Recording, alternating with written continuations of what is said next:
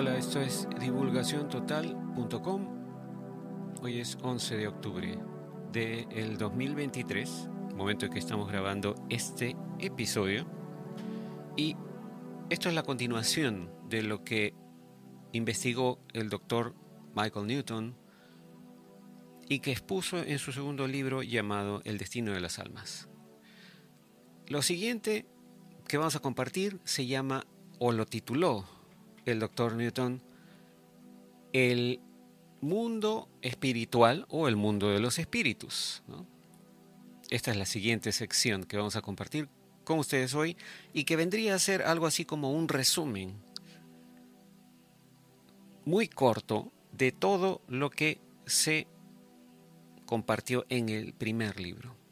Entonces, esto lo vamos a leer desde el punto de vista de la primera persona o en primera persona, porque así lo escribió el doctor Newton. Dice, el mundo de los espíritus.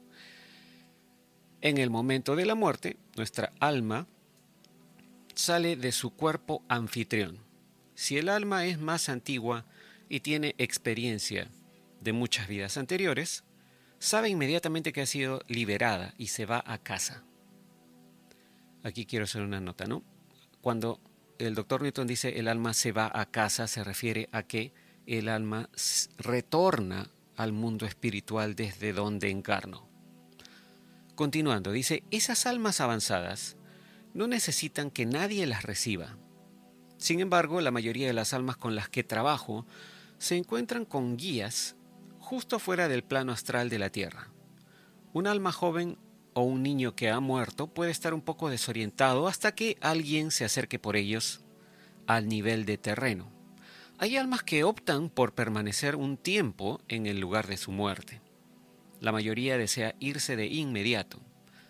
El tiempo no tiene significado en el mundo espiritual. Los desencarnados que eligen consolar a alguien que está en duelo o que tienen otras razones para permanecer cerca del lugar de su muerte por un tiempo no experimentan sensación de pérdida de tiempo. Esto se convierte entonces en tiempo para el alma, en contraposición al tiempo lineal. A medida que se alejan de la Tierra, las almas experimentan una luz cada vez más brillante a su alrededor. Algunos verán brevemente una oscuridad grisácea y sentirán que pasan por un túnel o portal.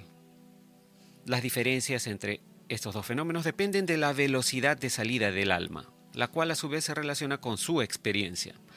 La sensación de tracción de parte de nuestros guías, es decir, cuando nuestros guías nos jalan, puede ser suave o contundente dependiendo de la madurez del alma y la capacidad de cambio rápido. En las primeras etapas de su salida, todas las almas encuentran una, entre comillas, tenue nubosidad a su alrededor que pronto se aclara, permitiéndoles mirar una imagen a distancia, una gran imagen a distancia. Ese es el momento en que el alma promedio ve una forma fantasmal de energía que viene hacia ellos. Esta figura puede ser una o dos almas gemelas amorosas. Cuando dice el doctor Newton aquí, almas gemelas, se refiere a almas que están cercanas a uno mismo, ¿no? a nuestra alma. Entonces, repitiendo, esta figura puede ser una o dos almas gemelas amorosas, pero la mayoría de las veces es nuestro guía. En circunstancias en las que nos recibe un cónyuge o un amigo que falleció antes que nosotros, nuestro guía también está cerca para que pueda hacerse cargo del proceso de transición. En todos mis años de investigación, dice el doctor Newton, nunca he tenido un solo sujeto que haya encontrado a una figura religiosa importante, como Jesús o Buda. Aún así, la esencia amorosa de los grandes maestros de la tierra está dentro de los guías personales que nos son asignados. Para cuando las almas se reorientan nuevamente hacia el lugar que llaman hogar, su terrenalidad ha cambiado ya no son del todo humanos en la forma en que pensamos de un ser humano con una estructura emocional, temperamental y física particular. Por ejemplo, no lamentan su reciente muerte física, como lo harán sus seres queridos. Son nuestras almas las que nos hacen humanos en la tierra, pero sin nuestros cuerpos ya no somos Homo sapiens. El alma tiene tal majestuosidad que está más allá de toda descripción. Tiendo a pensar, dice el doctor Newton, en las almas como formas inteligentes de energía luminosa.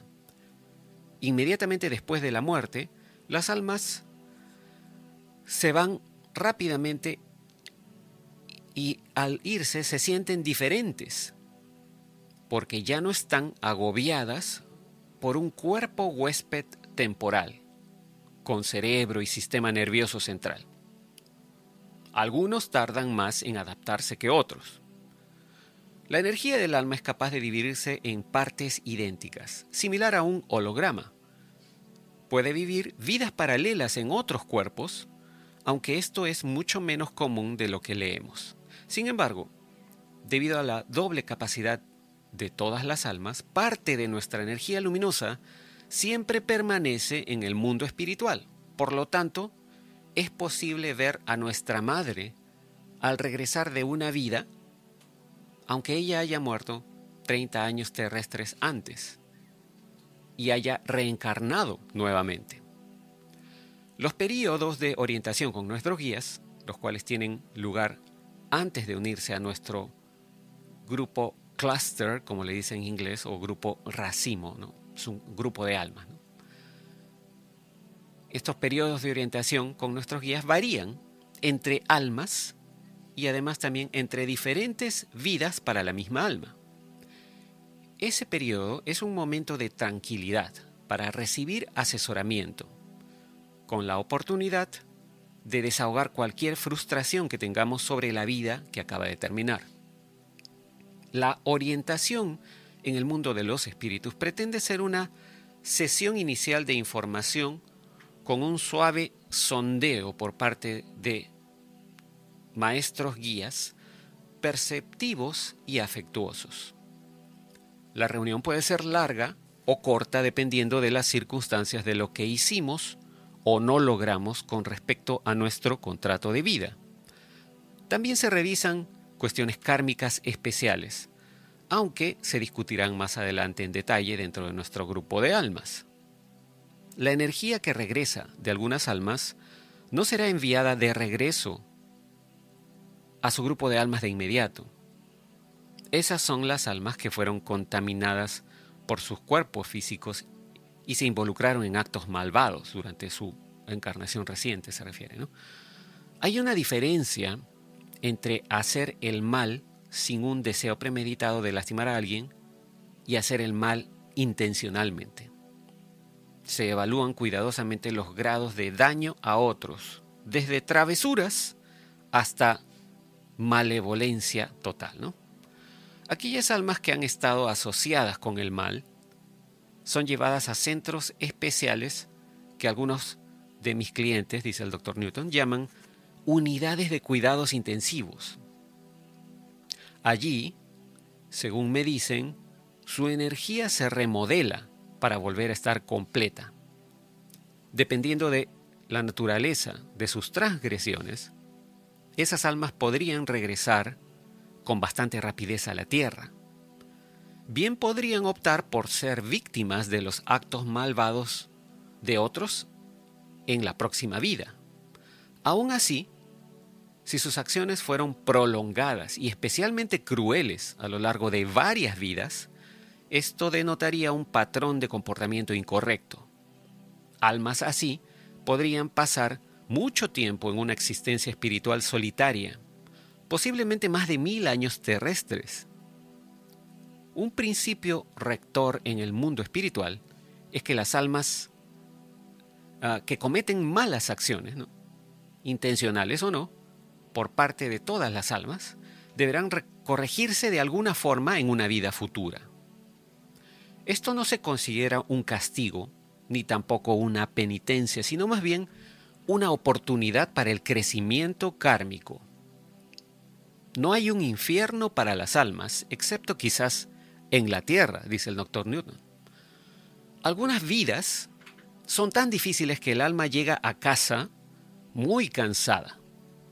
A pesar del proceso de rejuvenecimiento energético iniciado por nuestros guías, quienes combinan su, energía con la nuestra en la puerta de entrada, es posible que todavía tengamos un flujo de energía agotado. En esos casos, puede ser necesario más descanso y soledad que celebraciones. De hecho, muchas almas que desean el descanso lo reciben antes de la reunificación con sus grupos. Nuestros grupos de almas pueden ser bulliciosos o apagados, pero respetan lo que hemos pasado durante una encarnación. Todos los grupos dan la bienvenida a sus amigos a su manera, con profundo amor y camaradería, dice. El regreso a casa es un interludio alegre, especialmente después de una vida física en la que quizás no haya habido mucho contacto kármico con nuestras almas gemelas íntimas. La mayoría de mis sujetos, dice el doctor Newton, me dicen que los reciben con abrazos, risas y mucho humor, lo cual considero un sello distintivo de la vida en el mundo de los espíritus.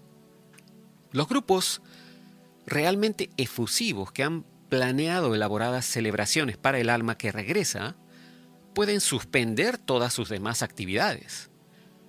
Uno de mis sujetos dijo lo siguiente sobre su bienvenida de regreso a casa.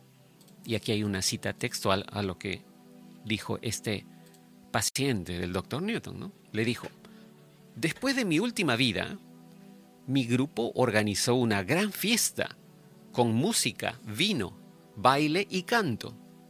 Dispusieron todo para, para que pareciera un festival romano clásico, con salas de mármol, togas y todos los muebles exóticos que prevalecían en nuestras muchas vidas juntos en el mundo antiguo. Melissa, una de mis almas gemelas, mi alma gemela principal, dice, me estaba esperando justo al frente, recreando la época en la que mejor la recuerdo y luciendo tan radiante como siempre. Se acaba la cita. Continúa el doctor Newton diciendo, los grupos de almas varían de entre 3 a 25 miembros, con un promedio de unos 15. Hay momentos en que las almas de grupos cercanos pueden querer conectarse entre sí, a menudo esta actividad involucra a almas mayores, es decir, más antiguas, que han hecho muchos amigos de otros grupos con quienes han estado asociados durante cientos de vidas pasadas. Unos 10 millones de espectadores en Estados Unidos vieron el programa de televisión llamado Sightings, producido por Paramount en 1995, el cual transmitió un segmento sobre mi trabajo. Aquellos que vieron ese programa de televisión sobre la vida después de la muerte, tal vez recuerden a una de mis clientas, llamada Colleen, quien habló sobre una sesión que tuvimos juntos. Ella describió su regreso al mundo de los espíritus después de una vida anterior para encontrar que estaba en marcha un espectacular baile de gala del siglo XVII. Ella vio a más de 100 personas que vinieron a celebrar su regreso. Se reprodujo profusamente una época y un lugar que ella amaba para que Colleen pudiera comenzar el proceso de renovación con estilo. Así, o de esta manera, el regreso a casa puede tener lugar en dos tipos de entornos. Algunas almas pueden encontrar, encontrarse, mejor dicho, brevemente con un alma que regresa en la puerta de entrada al mundo espiritual y luego partir para dejar a un guía que las lleve a través de alguna orientación preliminar. Más comúnmente, el comité de bienvenida espera hasta que el alma regrese realmente a su grupo espiritual. Ese grupo o comité puede estar aislado en un salón de clases reunido alrededor de las escaleras de un templo, sentado en un jardín. O el alma que regresa puede encontrarse con muchos grupos en lo que sería la atmósfera de una sala de estudio. las almas que pasan cerca de otros grupos en el camino a su propio lugar, a menudo comentan que otras almas con quienes han estado asociados en vidas pasadas los miran y reconocerán su regreso con una sonrisa o un saludo. La forma en que un sujeto ve a su entorno grupal se basa en el estado de avance del alma. Sin embargo, los recuerdos de la atmósfera de un salón de clases em, podrían ser muy claros también, ¿no? En el mundo de los espíritus, la ubicación educativa depende del nivel de desarrollo del alma. El simple hecho de que un alma haya estado encarnada en la Tierra, desde la edad de piedra, no es garantía de un logro elevado. En mis conferencias, dice el doctor Newton, a menudo hablo de que un cliente, o el caso, mejor dicho, de un cliente, que tardó cuatro mil años de vidas pasadas en vencer finalmente los celos. Puedo decir que hoy en día no es una persona celosa, pero ha avanzado poco en la lucha contra su propia intolerancia. A algunos estudiantes les lleva más tiempo completar ciertas lecciones, tal como en las aulas terrenales. Ahora, por otro lado, las almas más avanzadas, ¿no? Todas las almas, mejor dicho, muy avanzadas, son almas viejas, antiguas, tanto en términos de conocimiento como de experiencia. En el primer libro, El viaje de las almas, clasifiqué de manera amplia a las almas en principiantes, intermedias y avanzadas. Y di ejemplos de cada una de ellas mientras explicaba que hay finos matices de desarrollo entre esas categorías. Generalmente la composición de un grupo de almas está formada por seres que se encuentran aproximadamente en el mismo nivel de avance, aunque tienen sus fortalezas y sus defectos individuales también. Esos atributos dan equilibrio al grupo. Las almas se ayudan mutuamente con los aspectos cognitivos de absorber información de las experiencias de la vida, así como también con la revisión de la forma en que manejaron los sentimientos y emociones de sus cuerpos anfitriones directamente relacionados con esas experiencias. Se analiza cada aspecto de una vida, incluso hasta el punto de jugar roles inversos en el grupo de almas para generar una mayor conciencia. Cuando las almas alcanzan los niveles intermedios, comienzan a especializarse en aquellas áreas principales de interés en las que se han demostrado ciertas habilidades. Discutiré todo esto con más profundidad a medida que avancemos en otros capítulos. Ahora, un aspecto significativo de mi investigación ha sido el descubrimiento de los colores energéticos que muestran las almas en el mundo espiritual. Esos colores se relacionan con el estado de avance del alma. Esta información, recopilada lentamente a lo largo de muchos años, ha sido un indicador del progreso durante las evaluaciones que hice a los clientes y también sirve para identificar otras almas que mis sujetos ven a su alrededor mientras están en estado de trance descubrí que por lo general el color blanco puro denota un alma más joven. Y con el avance, la energía del alma se vuelve más densa, pasando a las gamas del naranja, amarillo, verde y finalmente azul. Además de esas auras centrales, hay mezclas sutiles de colores de halo dentro de cada grupo que se relacionan con los aspectos del carácter de cada alma. Y aquí como una nota personal, eh, me recuerda todo esto a los colores que han sido asociados ya de hace mucho tiempo con los chakras, ¿no? En la cultura oriental, los chakras son los centros de energía de nuestro cuerpo y justamente tienen los colores similares, ¿no?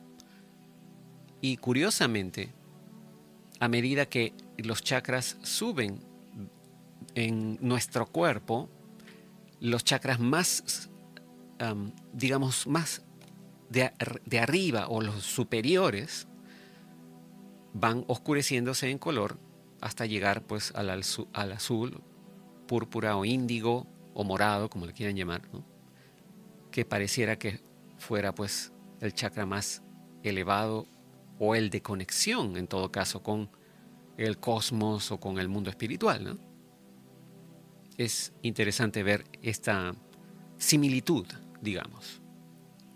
Pero bueno, a falta de un mejor sistema, dice el doctor Newton, he clasificado el desarrollo del alma como moviéndose de un nivel principiante a través de varias etapas de aprendizaje hasta el de un maestro en el nivel número 6.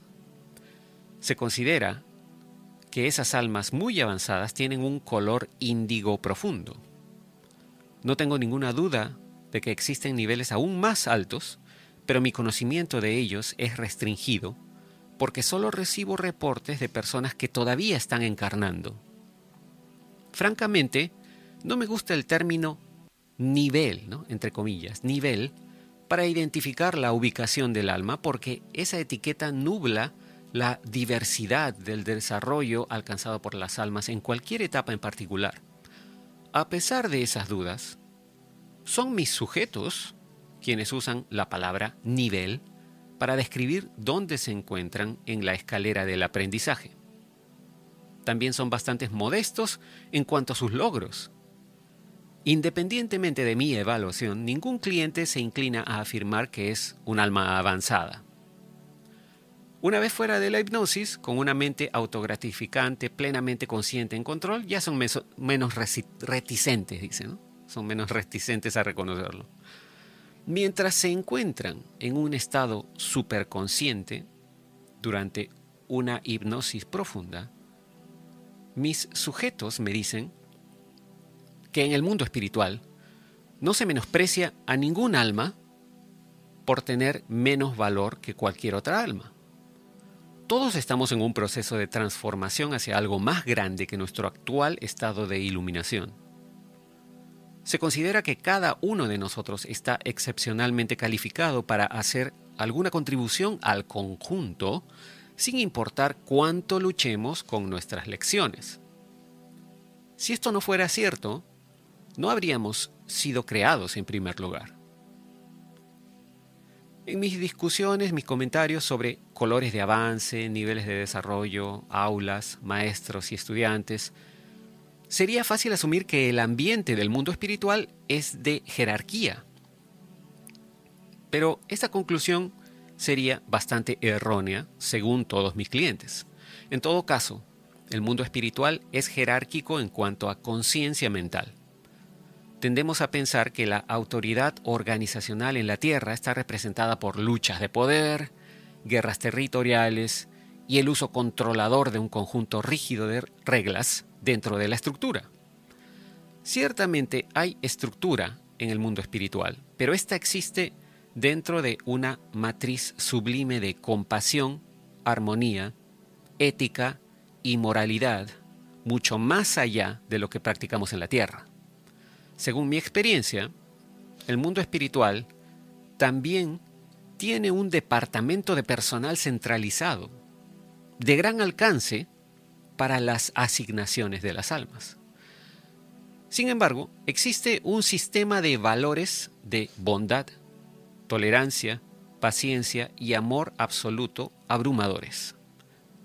Cuando me reportan sobre tales cosas, mis sujetos se sienten honrados por el proceso. Tengo un viejo amigo de la universidad en Tucson que es iconoclasta y se ha resistido a la autoridad toda su vida, actitud con la cual puedo empatizar yo mismo.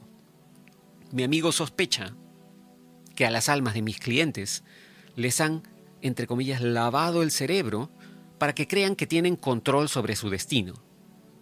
Él cree que la autoridad de cualquier tipo, incluso la autoridad espiritual, no puede existir sin corrupción y abuso de privilegios. Mi investigación revela demasiado orden en el piso de arriba, lo cual no es de su agrado. Sin embargo, todos mis sujetos creen que han tenido multitud de opciones en su pasado y que esto continuará en el futuro. El avance, a través de la asunción de responsabilidad personal, no implica dominio o clasificación de estatus, sino más bien un reconocimiento del potencial. Ven integridad y libertad personal en todas partes de su vida entre vidas. En el mundo de los espíritus, no estamos obligados a reencarnar, ni a participar en proyectos grupales. Si las almas quieren soledad, pueden tenerla. Si no quieren avanzar en sus tareas, eso también se honra. Un sujeto me dijo, y esto es una cita, ¿no? He tenido muchas vidas fáciles y me gusta así porque realmente no he querido trabajar duro. Ahora eso va a cambiar.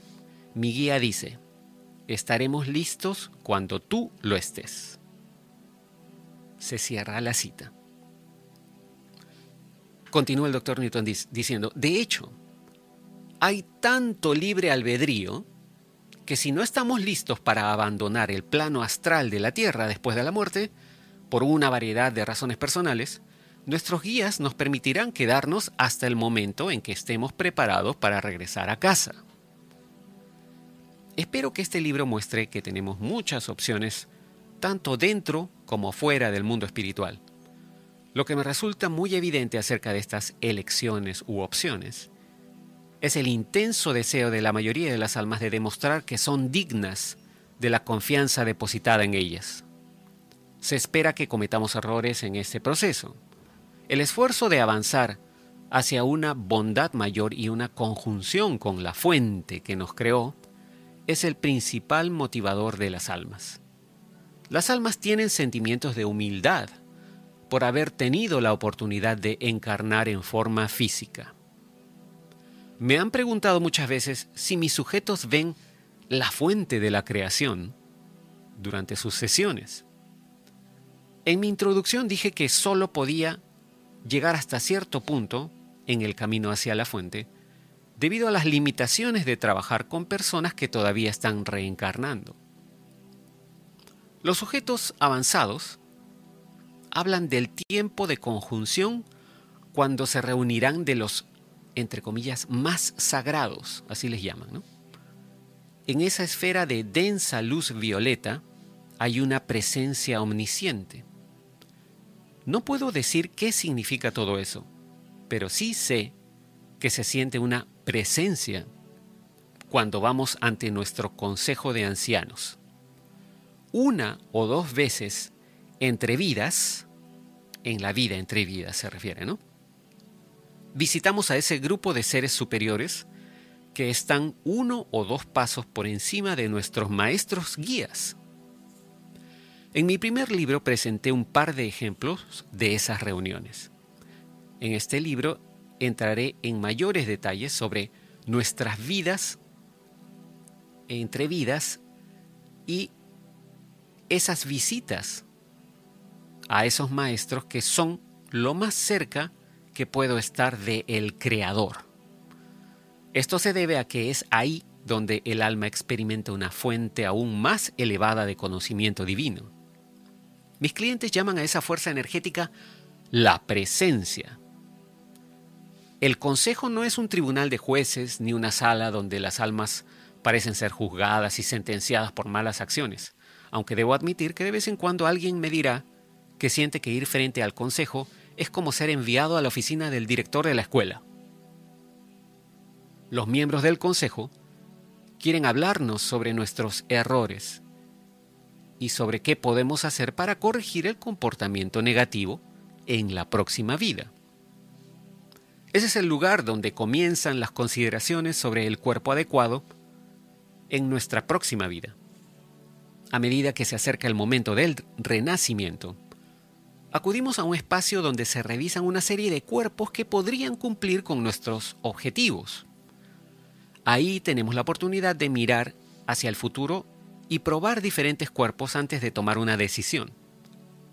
Las almas seleccionan voluntariamente cuerpos que no son perfectos y vidas difíciles para abordar deudas kármicas o trabajar en diferentes aspectos de una lección con la que han tenido problemas en el pasado. La mayoría de las almas aceptan los cuerpos que se les ofrecen en la sala de selección, pero un alma puede rechazar lo que se les ofrece e incluso retrasar la reencarnación. Entonces, también un alma podría pedir ir a un planeta físico distinto de la Tierra por un tiempo.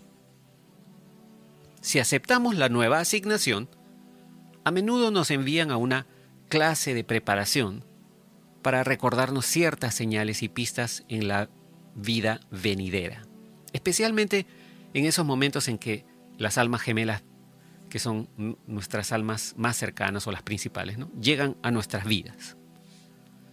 Finalmente, cuando llega el momento de nuestro regreso, nos despedimos temporalmente de nuestros amigos y somos escoltados al espacio de embarque para el viaje a la Tierra.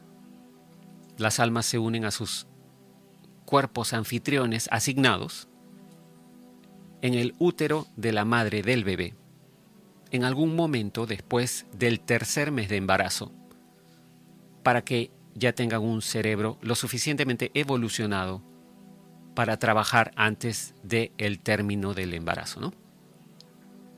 Como parte del estado fetal, todavía pueden pensar como almas inmortales, nuestra energía, nuestra alma, mientras se acostumbra a los circuitos cerebrales y al alter ego de su cuerpo anfitrión. Después del nacimiento, se produce un bloqueo amnésico de la memoria y las almas fusionan o funden o unen su carácter inmortal con la mente humana temporal para producir una combinación de rasgos para una nueva personalidad.